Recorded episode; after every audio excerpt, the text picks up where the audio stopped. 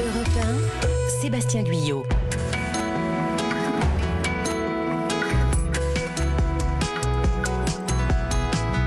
Comme chaque week-end, on a le plaisir d'accueillir dans ce studio Laure d'Autriche et Virginie Salmen. Bonjour Laure. Bonjour. Bonjour Virginie. Bonjour. Environnement et patrimoine au menu.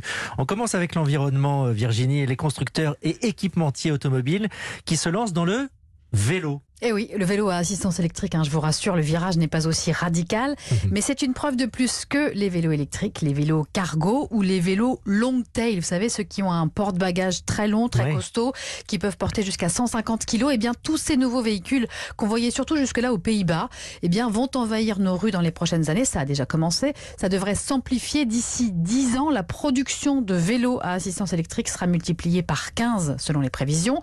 Euh, Pour les experts, c'est un marché qui est durable et qui n'en est qu'au début de son boom.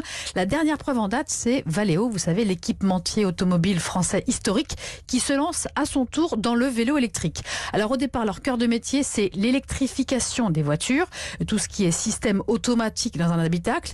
Ils utilisent un moteur électrique assez puissant, 48 volts, qu'ils vont donc désormais décliner en version vélo pour faire avancer, même dans des conditions extrêmes, donc sur des reliefs par exemple, eh bien les vélos électriques les plus lourds pour permettre par exemple des livraisons sans camion dans les centres-villes, ce qu'on appelle le dernier kilomètre. Philippe Hervé, directeur de la R&D chez Valeo, nous explique. Typiquement, si vous avez un vélo chargé à 150 kg, pour les vélos cargo par exemple, à 150 kg, vous pouvez monter des pentes à 14%. C'est vraiment l'assistance pour passer des côtes, pour euh, passer à la rampe du garage le matin, éventuellement pour les VTT en montagne. C'est cette assistance qui sera beaucoup plus importante que ce qui peut être disponible aujourd'hui. Donc Virginie, plus forcément besoin d'une voiture pour transporter euh, des charges.